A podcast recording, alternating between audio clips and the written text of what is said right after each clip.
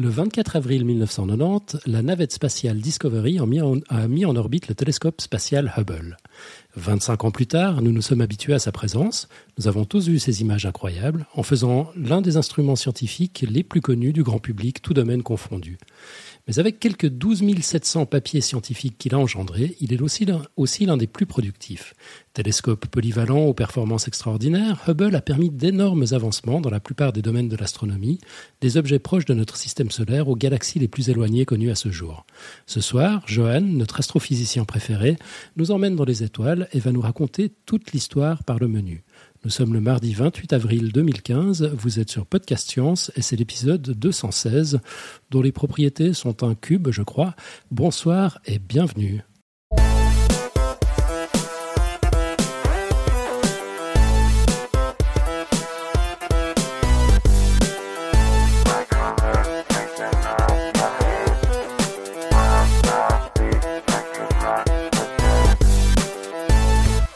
Rapide tour de table. Nous avons en direct des émeutes de Baltimore, Johan. Bonsoir, Johan. Bonjour. Peut-être as pu venir, t'as pas eu de problème d'ailleurs?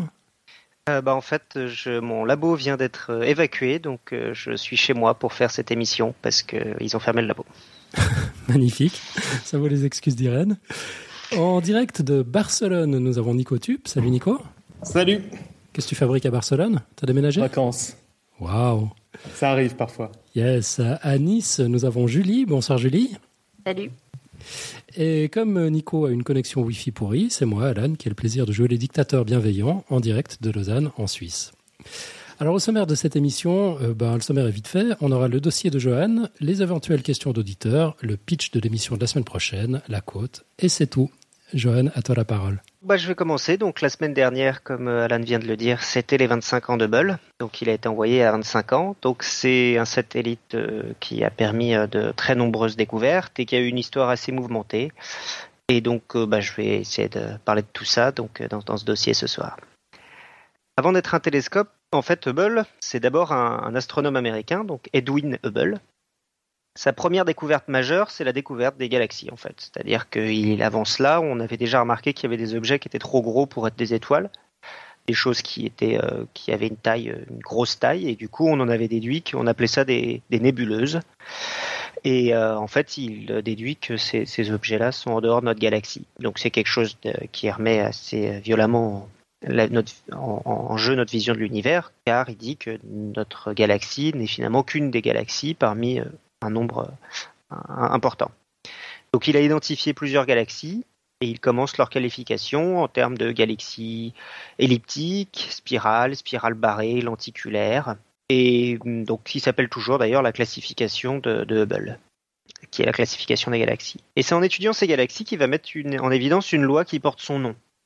Cette loi avait en fait été préalablement mise en évidence plusieurs années auparavant par l'astronome Georges Lemaître, et euh, Jean-Pierre Luminet nous avait fait d'a- d'ailleurs remarquer il y a un mois que ce prêtre belge et en fait n'était pas vraiment reconnu à sa juste valeur pour ses immenses apports à la cosmologie. Et euh, en particulier, donc, il avait euh, intuité la loi de Hubble avant plusieurs années avant Hubble, mais il l'avait publié dans un dans un papier qui était dans un journal qui avait beaucoup moins de notoriété. Il y a même une histoire d'ailleurs que cette loi a été tronquée dans la traduction du papier dans un, journal en anglais, ce qui est un peu étrange. Il y a une sorte de théorie du complot autour de pourquoi le maître n'a pas été reconnu à sa juste valeur. Bref, en étudiant ces objets que sont les galaxies, Hubble, qui indépendamment, remarque que plus elles sont éloignées, plus elles ont un décalage vers le rouge important. Donc ce décalage vers le rouge, c'est euh, bien connu dans, dans l'univers proche, dans l'univers autour de nous. C'est ce qu'on appelle donc nous euh, l'effet Doppler.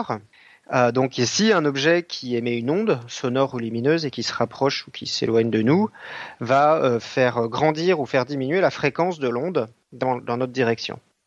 Donc en analysant euh, le décalage de cette, de cette onde, on peut en déduire la vitesse de l'objet dans notre direction. C'est l'effet de l'ambulance que quand elle se rapproche ou qu'elle s'éloigne de vous, on a l'impression que le son change, car voilà l'onde, c'est l'effet Doppler.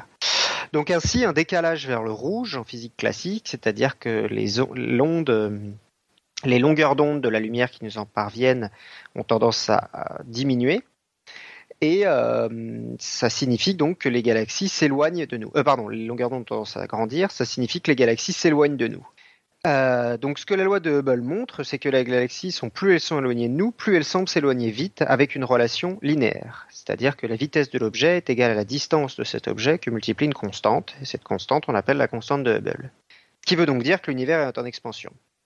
Attention, donc si on reste dans, dans le cadre de la relativité restreinte, on peut trouver une distance pour laquelle la vitesse sera donc plus grande que la vitesse de la lumière.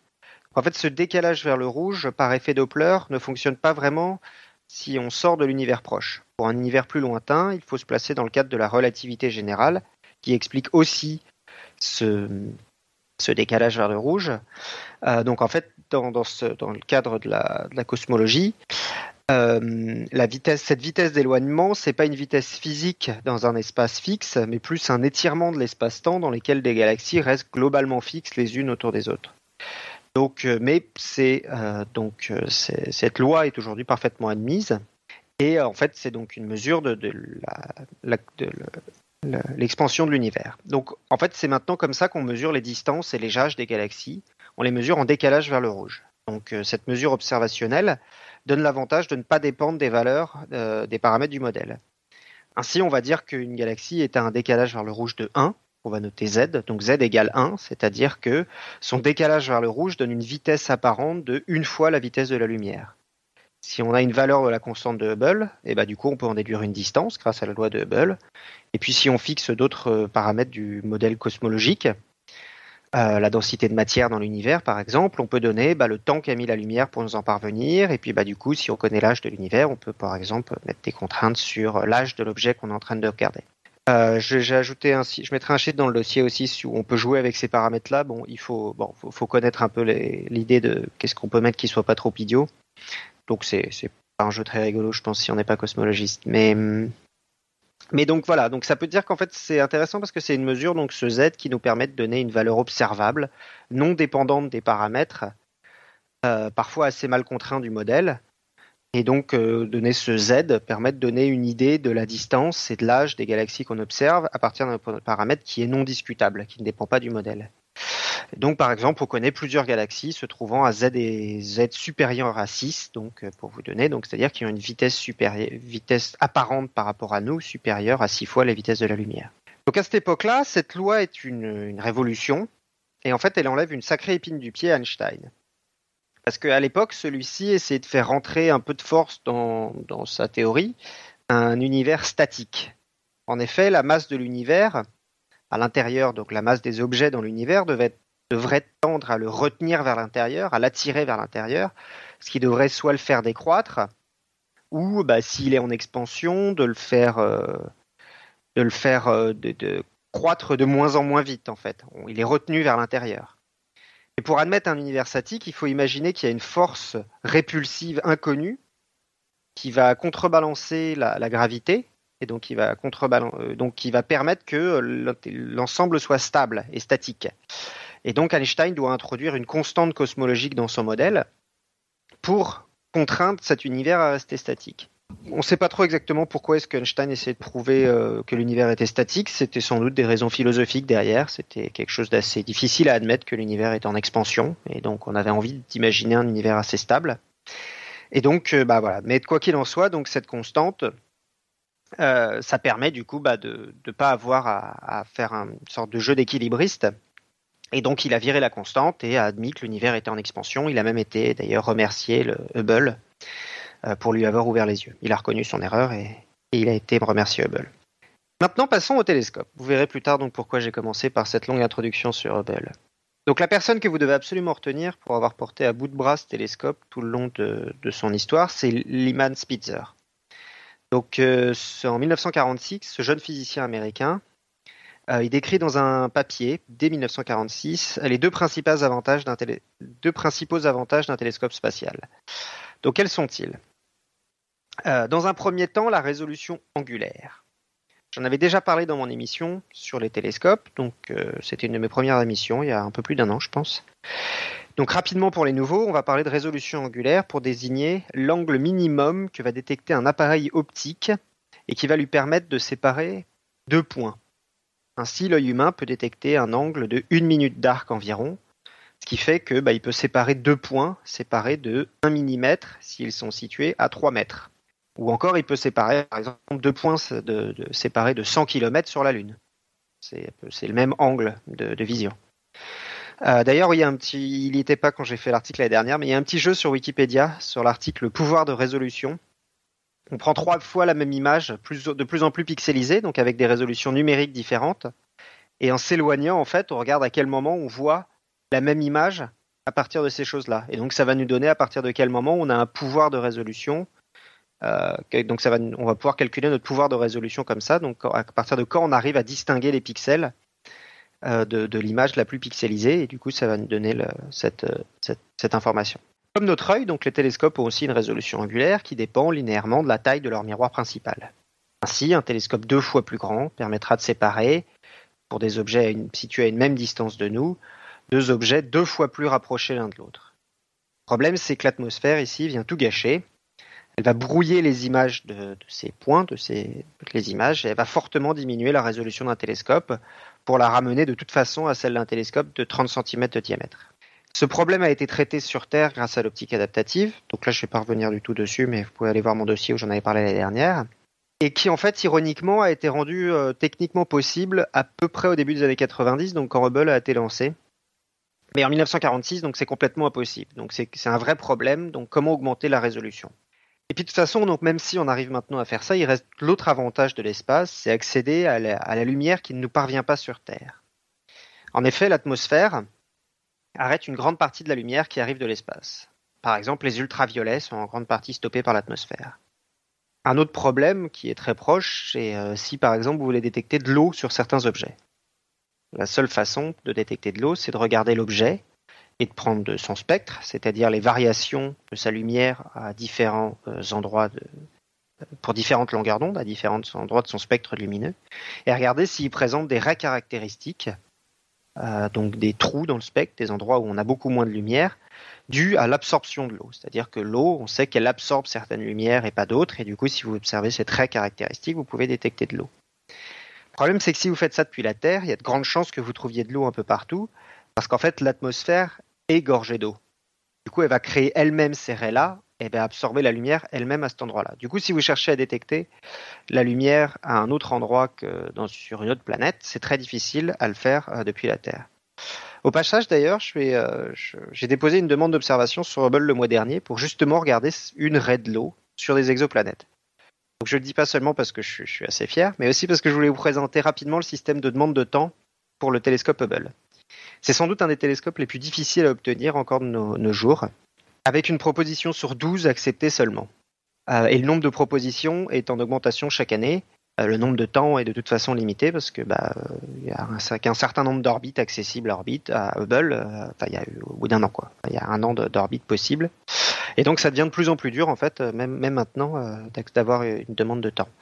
Donc les chercheurs écrivent une demande donc dans laquelle ils doivent expliquer à quel point ça va donner des résultats euh, de dingue, euh, ce qu'ils vont trouver. Et ils doivent aussi justifier que ce qu'ils veulent faire n'est pas possible, n'est possible que depuis l'espace. Les demandes sont ensuite envoyées au Space Telescope Science Institute à Baltimore, bah, donc là où je travaille. Et elles sont réparties dans plusieurs comités scientifiques, donc de, de, scientifiques reconnus dans leur domaine et qui les évaluent avec impartialité en disant ça c'est plus intéressant, ça c'est moins intéressant. Euh, et la particularité aussi de ces demandes, contrairement à la plupart des demandes télescopes euh, au sol, c'est qu'elles viennent avec de l'argent. Donc, euh, ce qui permet de, par exemple, de payer quelqu'un pendant un an ou plus en fonction de, de l'envergure du programme demandé. Et donc, on s'assure ainsi que les données seront bien traitées et donneront des résultats de qualité publiés rapidement. Et donc, bah, comme euh, Alan le disait en introduction, les résultats suivent. Pour le 25e anniversaire, la directrice du, Space Telescope Science Institute a annoncé qu'il y avait presque 13 000 papiers publiés utilisant des données Hubble, ce qui en fait un des instruments scientifiques les plus productifs à ce jour, toutes sciences confondues. Mais retournons au télescope. Une amélioration qu'on cite souvent, en fait, je l'ai même entendu euh, chez y penser. Euh, il avait un petit, un petit vidéo sur YouTube, sur YouTube, sur Hubble et euh, il dit que le télescope peut observer jour et nuit. Donc c'est euh, ça par contre c'est à la c'est à la fois vrai et faux. Pour la plupart des étoiles en fait, le télescope pourra observer que le temps d'une demi-orbite. Parce que donc le, reste du temps, il est côté jour, c'est-à-dire qu'il a d'un côté le soleil et de l'autre côté la Terre, donc il est entre la Terre et le Soleil. Et dans ce cas-là, en fait, vu qu'il peut pas observer vers le Soleil ou vers la Terre, il va pas voir la plupart des objets. Et donc en fait, il va pouvoir observer que quand il est du côté nuit, les objets qui sont situés à l'opposé de la, Terre. Du coup, ça veut dire que euh, on peut pas vraiment, on est limité à, des, à une orbite et puis euh, après on fait, donc on peut pas observer vraiment jour et nuit. On observe de toute façon que la moitié du temps, sauf pour certains objets qui eux sont situés donc euh, très très au nord ou très au sud. Et donc, je sais pas si vous voyez, mais donc la Terre tourne autour du Soleil dans le plan de l'écliptique. Et donc, si vous observez des observations, des, si vous, votre ligne de visée est perpendiculaire, complètement, vous allez pouvoir, en permanence, en fait, pouvoir regarder sans être gêné ni par la Terre, ni par le Soleil. Oui, je l'ai pas dit, Hubble orbite autour de la Terre. Hein. Euh, donc, euh, environ euh, toutes, les, en, toutes les 45, une heure et demie, il fait, un, tour en environ une heure et demie. Du coup, si, vous observez très au nord ou très au sud, on peut effectivement faire de très longues pauses pour ces objets-là. la planification en fait des orbites, c'est quelque chose d'assez compliqué pour ce télescope-là. On ne peut pas anticiper plus de deux semaines en avance, car les perturbations sur le télescope font que sa trajectoire est difficile à prévoir. On doit faire tenir aussi les décharges de mémoire donc euh, vers la Terre, envoyer les, données vers la Terre. Euh, les acquisitions de cibles, donc c'est-à-dire que le satellite doit trouver sa position, trouver la cible et euh, réussir à l'acquérir et se bloquer sur elle. maximiser le temps d'observation en prenant en compte l'intérêt scientifique, euh, donc, euh, par exemple, qu'il y a certaines choses que vous pouvez faire à certains moments et d'autres non. Et en prenant aussi le fait que certaines euh, observations doivent être faites à une certaine période si c'est un événement court. Donc, par exemple, l'explosion d'une supernova, c'est un événement qui dure environ un mois. Donc, ça veut dire que l'observation doit arriver. vous pouvez vous, en tant que si vous prévoyez le programme de vous pouvez vous retrouver à avoir une observation à placer la semaine prochaine qui vous tombe dessus. Bref, donc en fait, c'est ça le principal travail de, l'endroit où je travaille, c'est euh, des, gens qui prévoient ce genre de choses, qui prévoient le programme de Hubble. Et euh, c'est pour ça qu'il y a des ordi qui, chauffent fort. Et en fait, j'ai appris récemment que le bâtiment euh, dont j'ai marqué dont je vous parle, mais dont je devais vous parler vu qu'il a été évacué, il est chauffé en fait par les ordinateurs. Et donc dès que la température extérieure dépasse 10 degrés, en fait, la climatisation du bureau se met en marche parce que sinon il ferait trop chaud. Parce qu'en fait, donc il s'agit de refroidir le, les les ordinateurs et donc les ordinateurs se refroidissent en chauffant le bâtiment, mais euh, dès qu'il fait plus de 10 degrés dehors, on est obligé de, toute façon de mettre la clim. On va maintenant donc après cette courte euh, page de publicité pour l'endroit où je travaille, euh, euh, revenir donc à la jeunesse de l'instrument. Donc la route fut assez longue pour Spitzer, donc la personne qui qui a passé donc une, grande partie de sa carrière à essayer de, de, faire que ce télescope spatial devienne une réalité. D'ailleurs, entre parenthèses, on lui a rendu hommage car maintenant un autre satellite spatial, qui d'ailleurs maintenant je crois a fini sa mission, euh, s'appelle Spitzer. Donc le télescope spatial Spitzer qui a rendu hommage donc à ce scientifique qui a évolué sa carrière à ce que euh, Hubble devienne une réalité. Donc en effet, donc quand il le propose, donc au début euh, des années 50, fin des années 40, le coût est très prohibitif et les défis techniques sont des freins très importants. Et même au sein de la communauté scientifique, en fait, la, les gens sont assez disputés à savoir euh, est-ce qu'on met autant d'argent dans un même panier? Est-ce qu'on veut pas faire euh, plusieurs Parce qu'avec l'argent de Hubble, on peut faire plusieurs télescopes terrestres. Donc ça veut dire mettre un peu tous ses œufs dans le même panier. Mais donc en 1968, la NASA commence à développer des plans fermes pour un projet de télescope spatial de 3 mètres, donc à l'époque, appelé euh, le Large Space Telescope, LST, prévu pour 79. Donc ce projet comprend une possibilité de rénovation par les humains en, vol, ce qui allait parfaitement avec le projet de navette spatiale qui est aussi mis dans les, tuyaux la même année. Et donc ces deux projets euh, en même temps qui donc euh, devront profiter euh, l'un de l'autre. Initialement, il était même prévu de pouvoir ramener Hubble sur Terre dans la navette pour des remises à niveau. Bon, et puis on s'est rendu compte que ça coûtait assez cher. Et puis en fait, les projets spatiaux aussi sont, sont toujours euh, extrêmement dépendants du climat politique actuel et de l'humeur du Congrès à ce moment-là. Euh, du coup, euh, il y a un cadre de NASA qui explique en 84 que si nous ramenons Hubble à Terre, il ne va jamais redécoller. Donc euh, ils ont préféré en fait euh, privilégier le, le fait de, de, pouvoir le rénover en, en, en, à l'air, euh, en l'air. En 79, c'est un peu ambitieux et le projet va prendre du retard et dépasser son budget. Euh, donc on va passer d'un miroir de 3 mètres à un miroir de 2,4 mètres, donc il y a le miroir actuel. et euh, le lancement de ce qui est devenu entre-temps le Hubble Space Telescope, donc HST, euh, est finalement prévu pour euh, octobre 1986. Cependant, donc en janvier de cette année, donc en janvier 86, la navette Challenger explose au décollage, tuant sept astronautes et mettant en pause les lancements. Donc Hubble, qui est quasiment prêt à ce moment-là, est stocké dans une immense salle blanche. Donc une salle blanche, c'est une salle extrêmement propre où on enlève toute la poussière pour éviter qu'elle ne se dépose sur les optiques ou à l'intérieur des, électroniques. Et euh, le problème, c'est que ça coûte extrêmement cher parce que donc Hubble fait la taille d'un bus. Donc vous avez quelque chose qui fait la taille d'un bus, euh, donc qui est stocké pendant 4 ans dans une salle extrêmement propre, qui coûte environ 6 euh, milliards de dollars par mois. 6 millions de dollars par mois, pardon. Donc le projet, initialement estimé à 400 millions, donc dans les années début des années 70, va finalement arriver à taper le 2,5 milliards de dollars le jour où il s'est envoyé. Euh, donc il y a 25 ans, le 24 avril 1990. À ce jour, le coût, donc il faut aussi compter toutes les missions d'entretien qui ont eu lieu, donc il y a eu 5 missions d'entretien, et puis aussi bah, la, mission, la surveillance 24 heures sur 24, on approche des 10 milliards de dollars. Donc cependant, il faut, comme pour tous les projets de ce type, il faut ramener euh, aux échelles de temps mises en œuvre. Donc si on compte seulement la durée d'utilisation, c'est-à-dire 25 ans, ça revient à 1,5 dollars par an et par américain. Euh, mais tout de même, c'est quand même assez cher, donc 2,5. Euh, donc la NASA espère vraiment que ça va marcher. Et justement, en fait, ça marche pas. Mais alors pas du tout. Donc très vite, on s'aperçoit que les panneaux solaires sont pas assez rigides. Et en fait, euh, lorsqu'ils passent de la lumière au soleil et du soleil à la lumière, donc toutes les 45 minutes, enfin 50 minutes environ, euh, ils se mettent à vibrer. Donc ils vibrent pendant 5 minutes. Ça veut dire qu'on a euh, environ 10, plus de 10 minutes par observation, par tour où on ne peut pas observer. En passant d'ailleurs, c'est l'Agence spatiale européenne qui s'était occupée des panneaux solaires en échange d'un temps d'accès au télescope pour les astronomes européens. Et euh, ils s'en sont d'ailleurs vantés sur Facebook la semaine dernière en disant ouais c'était nous qui avons construit les panneaux solaires. Et j'ai partagé le lien avant de m'apercevoir que, je pense que le community manager de, l'agence spatiale européenne aurait mieux fait de s'écraser sur ce coup-là. Mais donc euh, effectivement, donc les panneaux solaires ont dû être remplacés euh, plus tard comme on le verra. Mais le plus gros problème en fait ça vient de la NASA. Un mois après le lancement, le télescope réagit assez bizarrement. On prend des images et la qualité est à peine meilleure que celle sur Terre. Donc la résolution angulaire, c'est ce dont je vous ai parlé tout à l'heure, c'est ce qui fait apparaître les contours bien nets. C'est ce qui fait qu'un point est une toute petite tache au lieu d'être un gros pâté, euh, n'est pas au rendez-vous. On s'aperçoit que tous les instruments sont dans ce cas.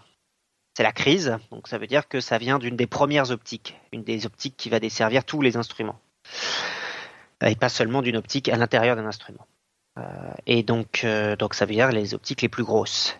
Et puis on réalise qu'en fait c'est un défaut du miroir primaire, donc c'est-à-dire le plus gros miroir, celui de 2,4 mètres de diamètre, et qui ce défaut est beaucoup trop important pour être corrigé avec les moyens embarqués. Donc là c'est assez terrible.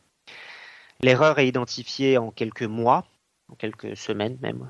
Il s'agit d'une aberration sphérique, c'est-à-dire que le bord du miroir ne fait pas tout à fait la, mise au point au même endroit que le centre du miroir. Vous avez un problème en fait de, de défocus. Ce qui en résulte donc une image floue d'un point et donc une résolution. Donc ça veut dire qu'un point n'est pas une petite tache sur le détecteur, mais un gros pâté sur le détecteur et donc une résolution angulaire complètement dégradée. Donc les directeurs des différents instruments réalisent euh, un par un les conséquences pour, pour les performances de, ce sur quoi ils ont bossé euh, une grande partie de leur carrière. Donc ainsi, par exemple, Jim euh, Watfall, donc directeur du principal instrument, le Wide Field Planetary Camera, qu'on abrège en WFPC et en fait que les gens prononcent WIFPIC. Donc le directeur du WIFPIC réalise qu'à 61 ans, il a consacré 14 ans de sa carrière à un instrument et que en fait euh, l'aberration sphérique balaye essentiellement l'intégralité du programme scientifique de l'instrument. Euh, l'astronome Sandra Faber, c'est l'une des premières qui a identifié précisément le problème de l'aberration sphérique euh, envisage même le pire dans son journal. Euh, une commission d'enquête du Congrès américain, la fermeture de la NASA, l'astronomie tout entière qui devient une science paria, les carrières des jeunes chercheurs brisées. Et en fait, c'est pas tant si pessimiste que ça. parce qu'on est quatre ans seulement après Challenger, donc ça veut dire que les deux projets que la NASA portait depuis 20 ans, qui ont englouti des milliards, sont au mieux un semi-échec. La navette a marché, mais elle a quand même tué sept cosmonautes. Euh, le Hubble a marché, mais, euh, mais enfin non, Hubble ne marche pas. Euh, L'URSS aussi à ce moment-là est en train de s'écrouler et donc la course à l'espace perd vachement de son intérêt. Donc les journaux sont très très critiques. Le Los Angeles écrit Le monde voit maintenant le résultat honteux du laxisme et de l'incapabilité de la NASA. je ne sais pas si c'est un mot français, incapabilité. Mais... la NASA voit ses heures les plus sombres donc arriver et perd le soutien populaire.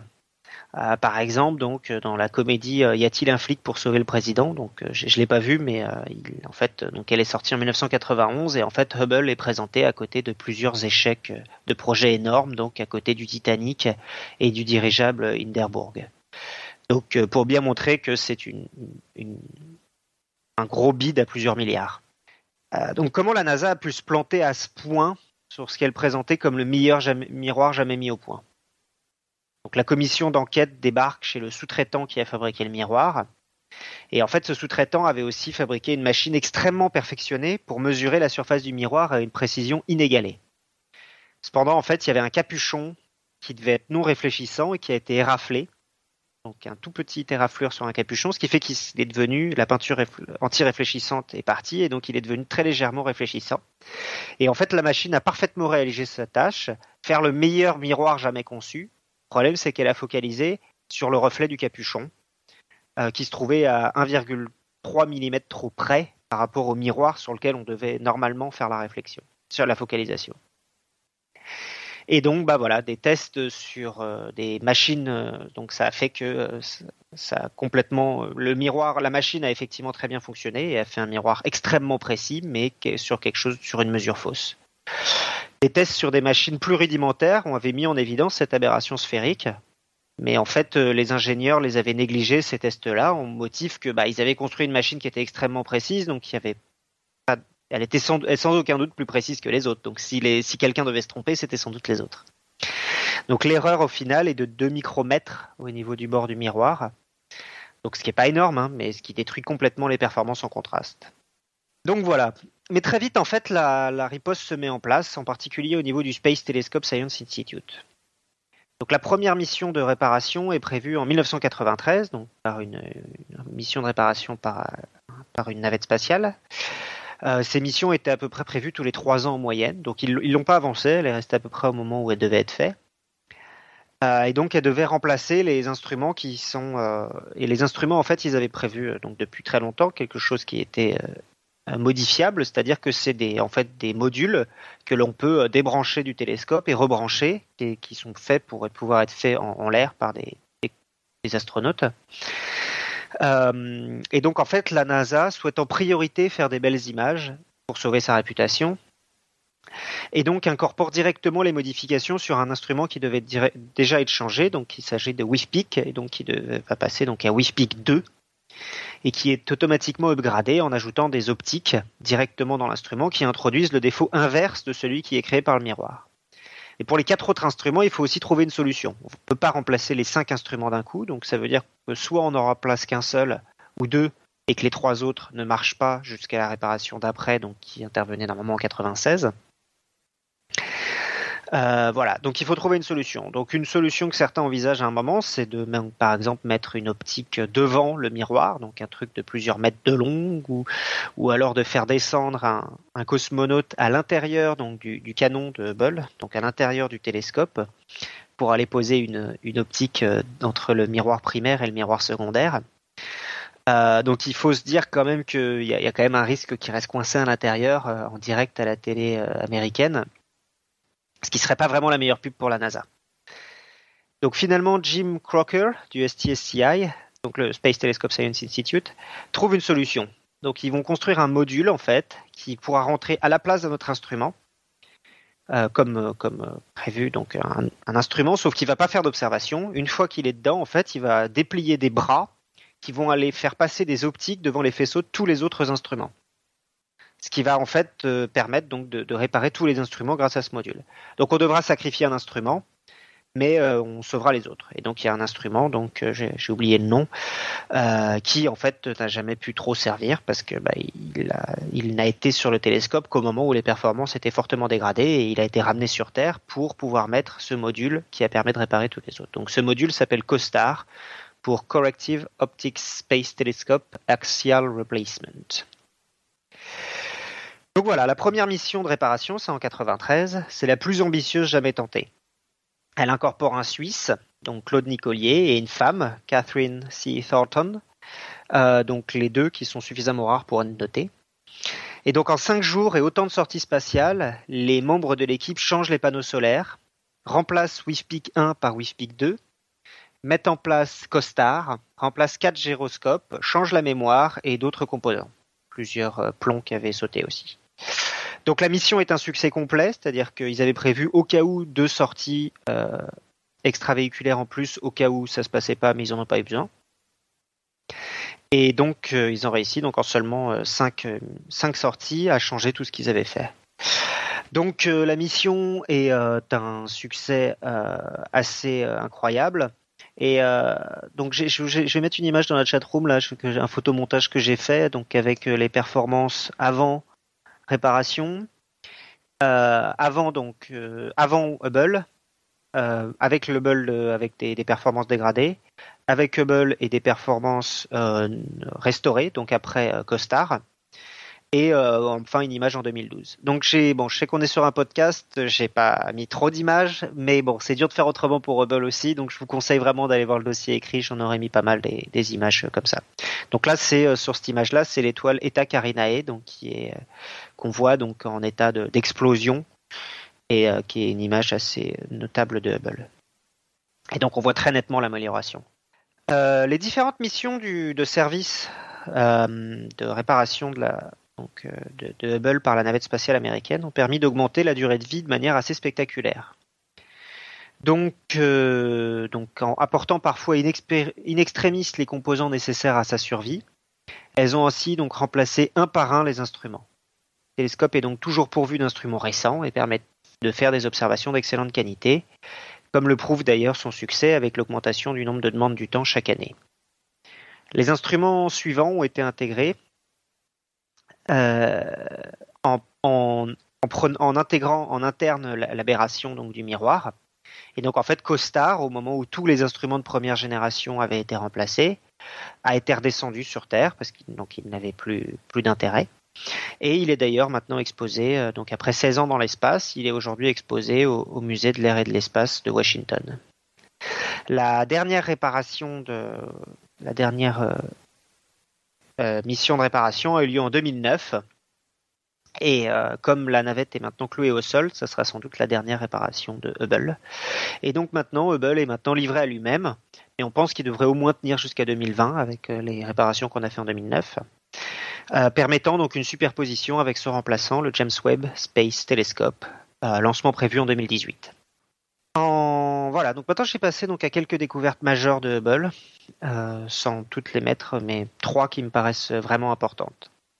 Donc en 95, on a décidé de prendre une région très au nord, très au nord, ce qui permet une observation quasiment en continu. Donc comme je l'ai dit, ce qui a permis de, donc on a pris cette région, qui était toute petite, et on l'a observée intensivement pendant huit jours avec plusieurs filtres spectraux, donc à plusieurs longueurs d'onde.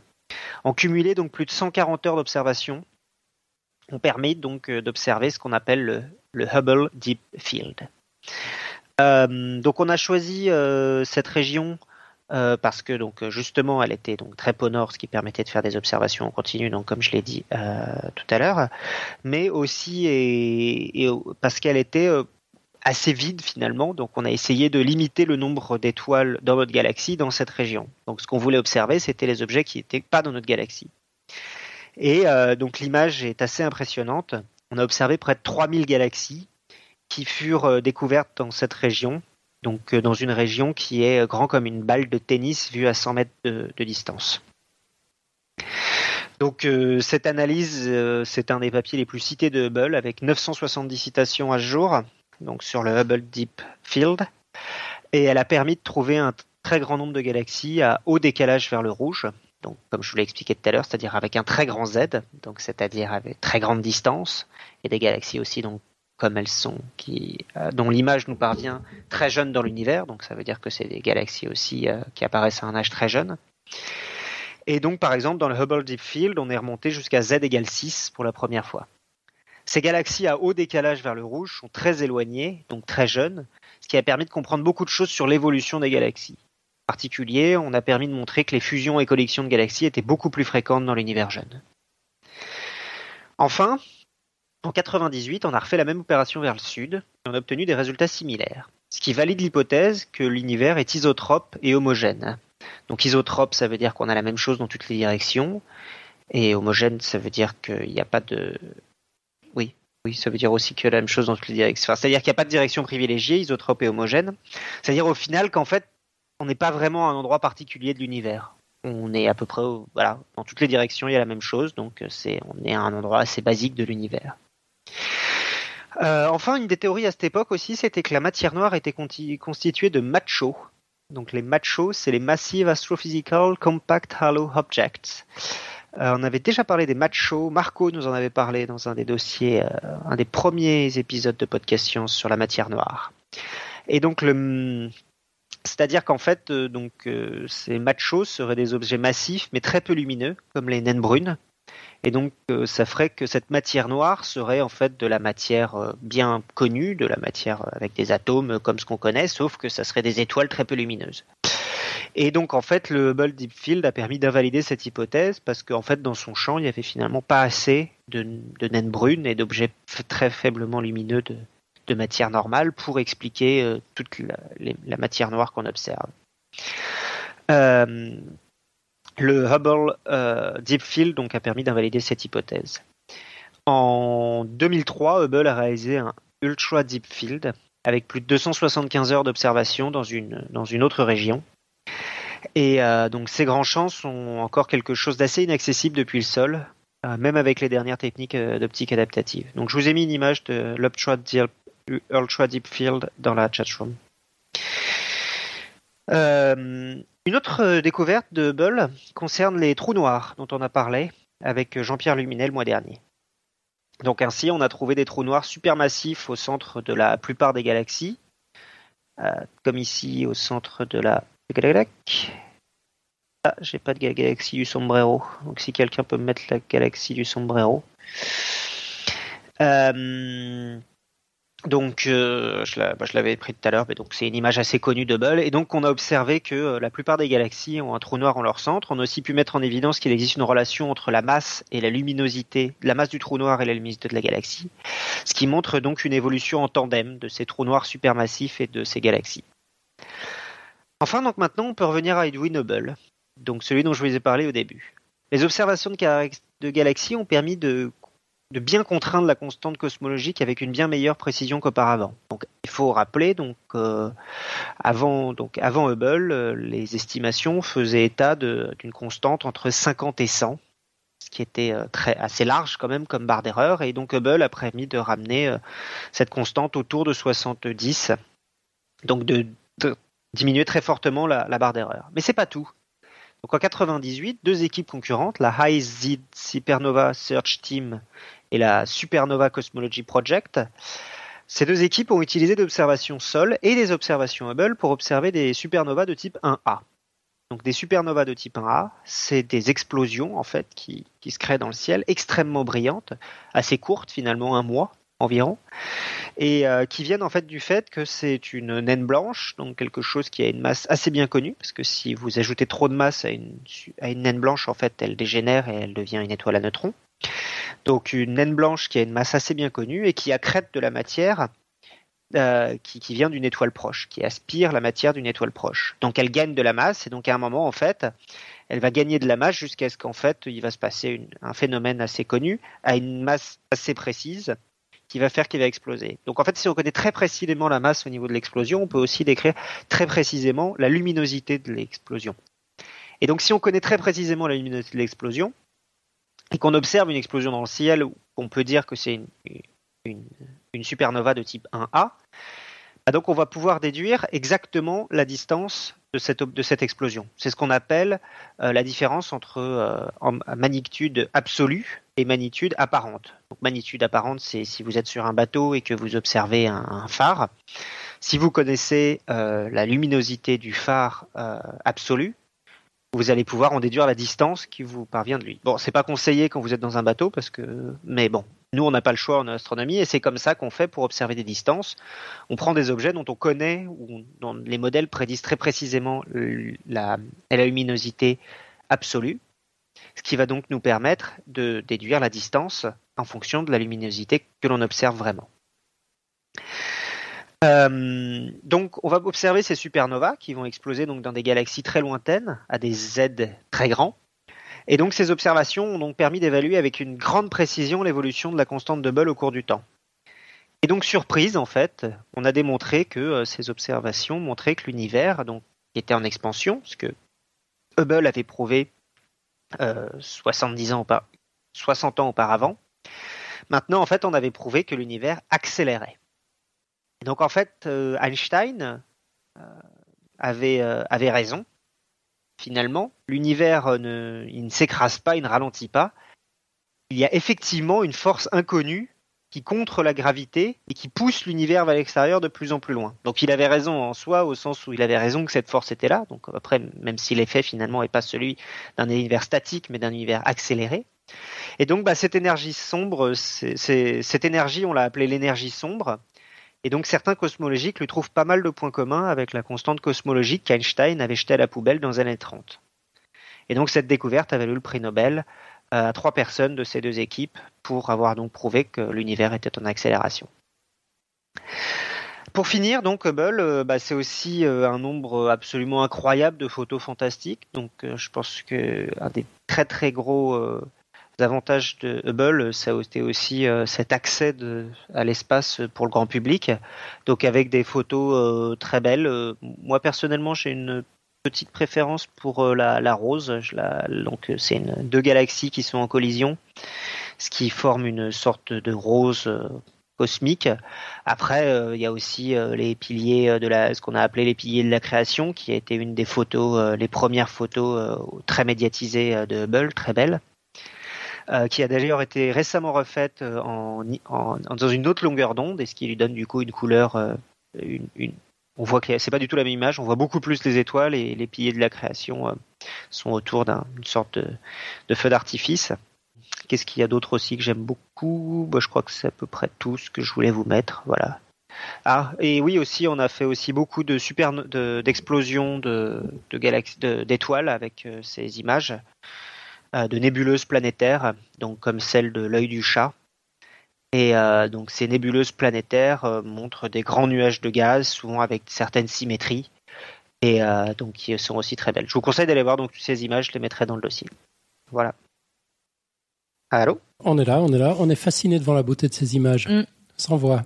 Il y en a qui sont impressionnantes. Enfin, on croit à chaque fois que c'est des, que c'est des fausses images. Enfin, moi, il y en a certaines que je n'avais pas vues. C'est hallucinant, quoi. Ok, bah, merveilleux. Euh, du coup, on a eu quelques questions d'auditeurs dans la chat room. On avait GPIF, alors c'était à peu près euh, un quart d'heure après le début de, ta présentation, qui demandait si les techniques qui permettent d'annuler l'effet de l'atmosphère, les systèmes d'optique adaptative, ne limitent pas l'intérêt d'un Hubble. Alors euh, oui, précisément, effectivement, pour certaines choses, effectivement, on arrive à faire des images maintenant aussi bonnes depuis la Terre. Alors par contre, il y a une chose où, euh, où on n'arrivera jamais à faire aussi bien que depuis l'espace, quand bien même, enfin, on n'arrivera jamais. On est encore très loin en optique adaptative. C'est que l'optique adaptative euh, permet de corriger donc euh, sur une, on va dire une colonne d'atmosphère. Si vous observez dans une direction, vous allez prendre une étoile guide qui va vous permettre de corriger les aberrations introduites dans cette colonne d'atmosphère. Et donc, si vous voulez faire ce que Hubble fait très bien, c'est-à-dire des très grands champs, c'est-à-dire de corriger à la fois sur une énorme zone, vous allez avoir de la lumière qui vient de plusieurs endroits différents, même si c'est une zone assez petite, donc plusieurs endroits différents, du coup, vous allez devoir corriger sur plusieurs euh, colonnes à la fois. Euh, donc ça, c'est possible. Euh, ça commence à être possible en optique adaptative, mais on est encore très très loin de, des, performances qu'on obtient avec Hubble qui permet de faire une image très nette sur une grande zone de champ à la fois. Et puis, bah, il reste toujours le fait qu'il y a des choses qu'on ne voit pas depuis la Terre, et ça, on n'y pourra toujours jamais rien. Donc des longueurs d'onde qui ne nous arrivent pas jusqu'à nous parce qu'elles sont bloquées par l'atmosphère, et ça, on n'y pourra toujours jamais rien. Donc, on aura toujours besoin de ça. On aura toujours des choses intéressantes à faire des satellites euh, vers le ciel qu'on ne peut pas te faire plus depuis la Terre. Ok, merci beaucoup. On a une question de Damien qui demandait pourquoi on ne reprend pas une orbite autour de la Terre pour le futur James Webb Telescope comme Hubble, mais un point de Lagrange, ou pourquoi on n'a pas pris un point de Lagrange pour Hubble? C'est juste une question de progrès technologique. Peut-être qu'avant de répondre à la question, tu peux nous rappeler ce que c'est qu'un point de Lagrange? J'allais le faire. Merci. Donc un point de Lagrange, c'est un point qui est situé à des endroits. Enfin, pour tous les systèmes à deux corps, il y a des points de Lagrange. C'est des points qui sont en fait, euh, si vous écrivez les équations de la gravité avec les deux planètes sur un objet, un troisième objet, vous voyez qu'il y a des endroits stables euh, de la gravité. Donc par exemple, un point de Lagrange, c'est un point qui est situé à peu près entre les deux, euh, un peu plus près, c'est le barycentre que vous connaissez en mathématiques. Sais bien que Robin aurait dû venir. Euh, et donc, euh, ah, le barycentre de la truc, c'est un point de Lagrange. Mais donc, il y a d'autres points de Lagrange, il y en a cinq en tout. Et euh, l'avantage de ce point-là, donc, c'est qu'il est stable et donc on peut envoyer des, objets euh, là-bas. Donc, en particulier, donc le point L2 de la Lune et de la Terre, c'est un point qui est assez loin, qui est assez stable, donc il y a besoin de peu d'énergie pour euh, le garder un satellite à cet endroit-là.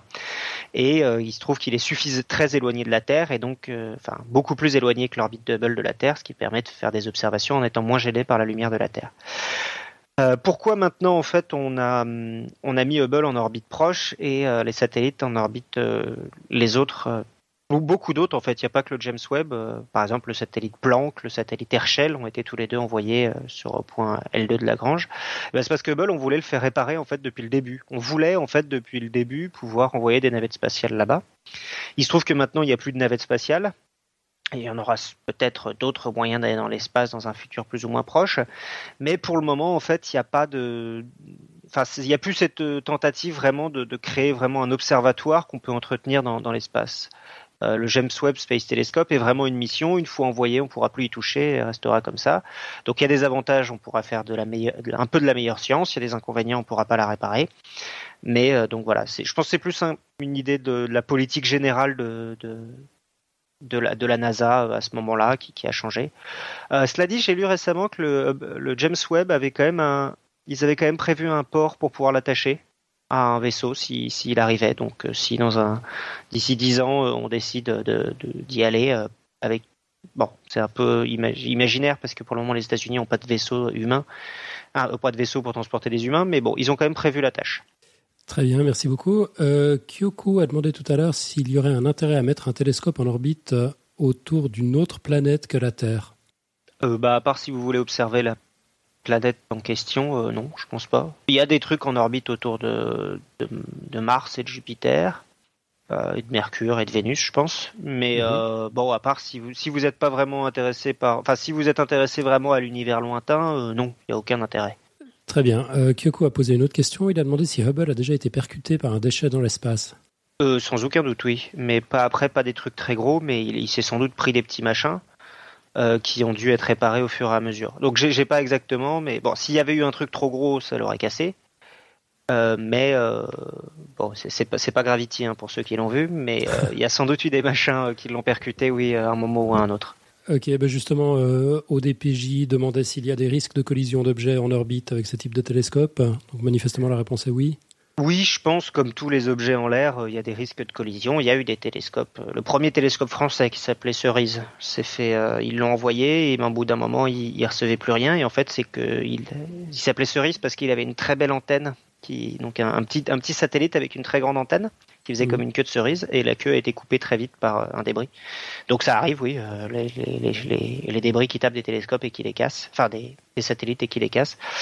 Euh, bah, deux choses déjà, euh, c'est pas arrivé un truc massif sur Hubble et aussi euh, il, on a pu le réparer tous les trois ans environ, ce qui a permis de limiter les dégâts. Ok, euh, je crois qu'on n'a pas d'autres questions dans la chatroom, à moins que quelqu'un en ait repéré une que j'ai loupée.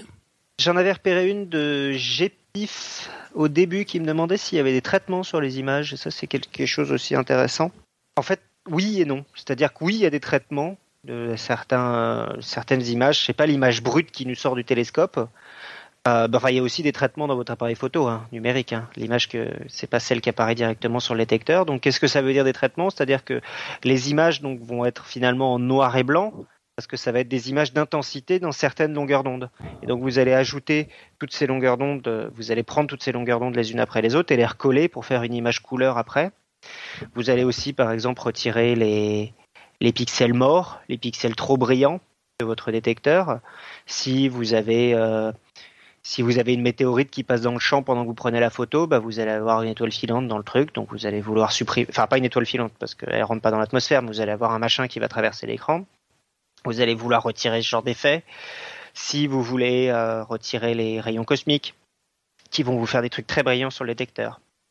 Donc en tout ça, en fait, c'est donc en tout ça, ces objets, ces, ces, ces images sont euh, travaillées pour euh, obtenir une meilleure qualité, mais après elles sont pas trafiquées. C'est-à-dire c'est effectivement ce qu'on observe, donc pas forcément dans le visible. Ça peut être de l'infrarouge, ça peut être de l'ultraviolet, mais euh, les images sont pas trafiquées. C'est effectivement vraiment ce qu'on a dans, dans l'espace autour de nous, au niveau de la forme, si vous voyez ce que je. Je crois qu'on voit, ouais. Formidable. Bah écoute, s'il n'y a pas d'autres questions, on va en rester là pour, pour ce dossier. C'était vraiment passionnant. Un immense merci, Johan. Et on va passer au pitch de l'émission de la semaine prochaine. Ce sera donc le 5 mai. C'est Nicotube qui va nous parler d'énergie éolienne. Ouais, on revient sur Terre. Alors euh, bon, on, voit dans les villes du monde entier apparaître de plus en plus ces grandes machines blanches qui tournent avec trois pales, des sortes de moulins de notre époque, et on, a aussi beaucoup de préjugés, d'idées reçues euh, sur leur fonctionnement et leur non-fonctionnement. Donc euh, je me suis dit qu'il était temps de faire un peu le point et d'essayer de, de répondre à plein de questions que que se posent euh, les gens que j'ai autour de moi et que je me suis aussi posé. Pourquoi les éoliennes ont cette forme? Pourquoi elles ont trois pales? Pourquoi elles paraissent être toujours à l'arrêt ou paraissent tourner si lentement, etc. Enfin, on va essayer de voir un peu ce que c'est que l'énergie éolienne, comment ça fonctionne, euh, d'où ça vient, parce qu'il y a un petit historique un peu rigolo. Et, euh, et voilà. Euh, voilà pour la semaine prochaine, donc euh, sur l'énergie éolienne. Si vous avez des questions, faut pas hésiter à les envoyer. Si vous entendez en tout cas cet épisode avant euh, la prochaine émission, ce qui n'est pas gagné d'avance. Et, et, voilà sur l'énergie éolienne. Alors par contre, je préviens de suite, ça ne sera pas un épisode sur le mix énergétique et sur l'énergie renouvelable. Je vais pas me poser la question de savoir si l'énergie éolienne a un avenir ou si ça sert à quelque chose. Je vais juste tâcher de savoir ce que c'est déjà. Tu es donc un méchant suppôt du nucléaire. Euh, non, non, non. Bah alors euh, justement, le, j'allais le préciser dans l'épisode prochain. Je, je travaille dans l'éolien. C'est bien pour ça que j'ai pas envie de, de, rentrer dans le débat de est-ce que ça sert à quelque chose ou pas. Et je pense que c'est beaucoup plus intéressant d'essayer de comprendre déjà comment ça fonctionne, qu'est-ce que c'est que l'industrie éolienne, parce que c'est devenu une industrie alors que mmh. avant c'était pas spécialement une industrie, et, euh, et voir un peu quels sont les enjeux, pour comment ça fonctionne. Et, et, moi, le truc le plus étonnant sur les éoliennes, outre euh, donc les questions que se pose pas mal de monde, c'est pourquoi elles ont toutes la même forme. Enfin, moi, c'est un truc que je trouve assez étonnant par rapport à plein d'autres types d'énergie. Là, on a vraiment l'impression que les éoliennes se ressemblent toutes. Alors, on va voir que c'est pas forcément exactement le cas, mais qu'il y a quand même eu des, des choix qui se sont faits, qui sont après répercutés partout. Voilà, voilà. Yay. Excellent. On va tâcher de faire assez intéressant. Je suis pas sûr que ce sera aussi bien que Hubble, mais on va tâcher de faire un truc bien. C'est vrai que c'est pas évident de passer après Hubble. Il, faudra, il faudra, être indulgent. Ok. Euh, Johan, est-ce que tu nous as préparé une quote? Oh Désolé.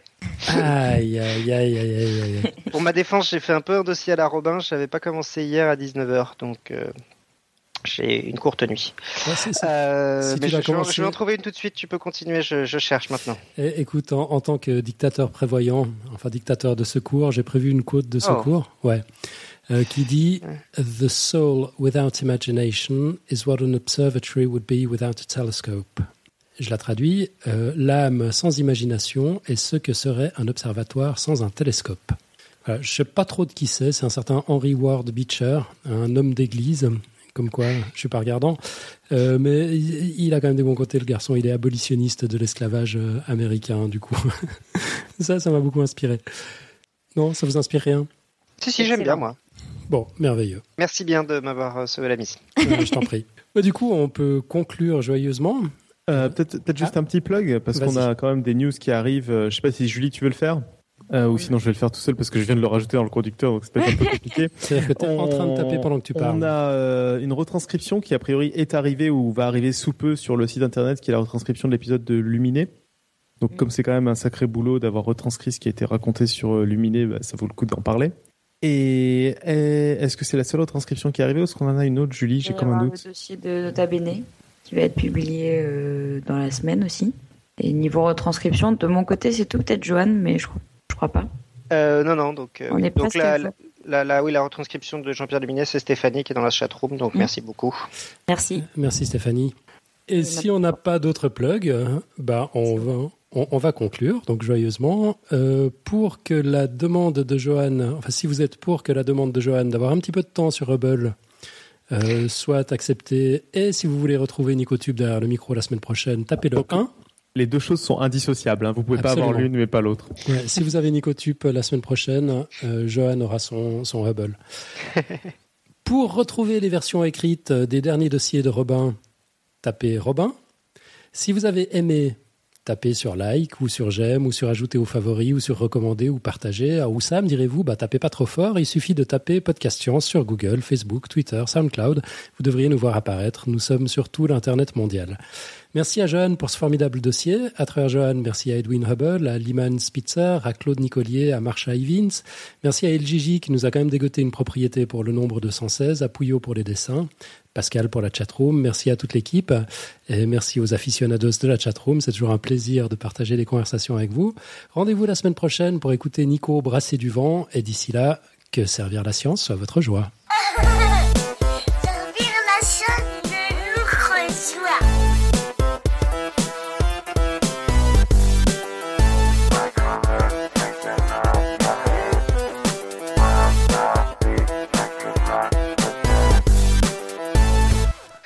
Merde, j'ai oublié de, par- de parler de mes sources pour Hubble. Il y avait pas mal de trucs intéressants. Vas-y. De toute façon, il va ajouter plein de bonus. Tu peux y aller.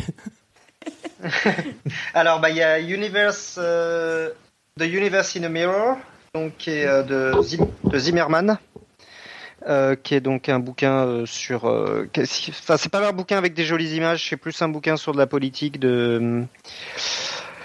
Euh, des div- de comment ça s'est passé en fait, euh, l'intérieur des réunions, les mecs qui étaient déprimés au moment où ça marchait pas, aussi euh, le détail de chacune des missions de réparation parce qu'à chaque fois en fait il y avait des trucs, euh, le machin qui marchait pas, l'écrou qui marchait pas. Par exemple dans la, la quatrième euh, mission, il y a un mec qui raconte, un cosmonaute qui part raconte et qui disait j'avais une liste de priorités, euh, priorité 1 revenir vivant, priorité 2 ne pas casser Hubble. J'ai Ouais. failli pas réussir à faire la priorité 2. En fait, il, il, s'est- il y a un écrou qui était un peu trop bien fixé, il a forcé, il a failli péter le satellite, enfin bref. Et donc en fait chaque, chacune des missions en elle-même est un peu genre un peu avec des ascenseurs émotionnels comme Hubble avec euh, ça va pas marcher, ça va pas marcher, ils vont jamais y arriver et finalement ça marche à la fin. Là-dessus, il y a un excellent film euh, sur Hubble, euh, sur une des réparations qu'ils ont fait, qui, euh, qui passe à la géode parfois, qui passe au futuroscope, en, euh, pas en 3D, mais il existe une version 3D et qui est magnifique. Parce que je crois que sur une des réparations, peut-être la dernière de 2012, là dont tu parlais, ils, ils ont, oh, de 2009, tu disais plutôt, ils ont envoyé, euh, ils ont envoyé des caméras euh, IMAX pour, euh, pour avoir des super images en fait. Ah là oui, ça c'est aussi un truc. Je sais pas s'il est sur. euh, et donc il y a un film super bien sur la géode avec la en, en VO la voix de DiCaprio qui décrit. Oui, c'est celui-là.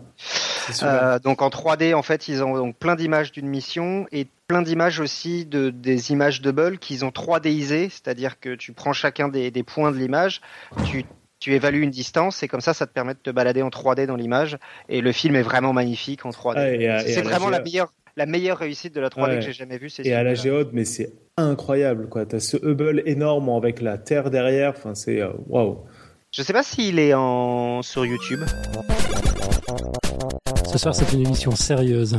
Je joue dictateurs. tout- Je veux que le il y a son tout soit le bon. conducteur qui est plein, c'est pas possible. Ah, si, c'est parce qu'il y a Alan. Ouais, Il y en a qui, il y en a qui je préparent sais, leurs interventions. bleu. En Ah, fait, c'est c'est vrai qu'on oublie l'époque d'Alan quoi. mais- Ouais.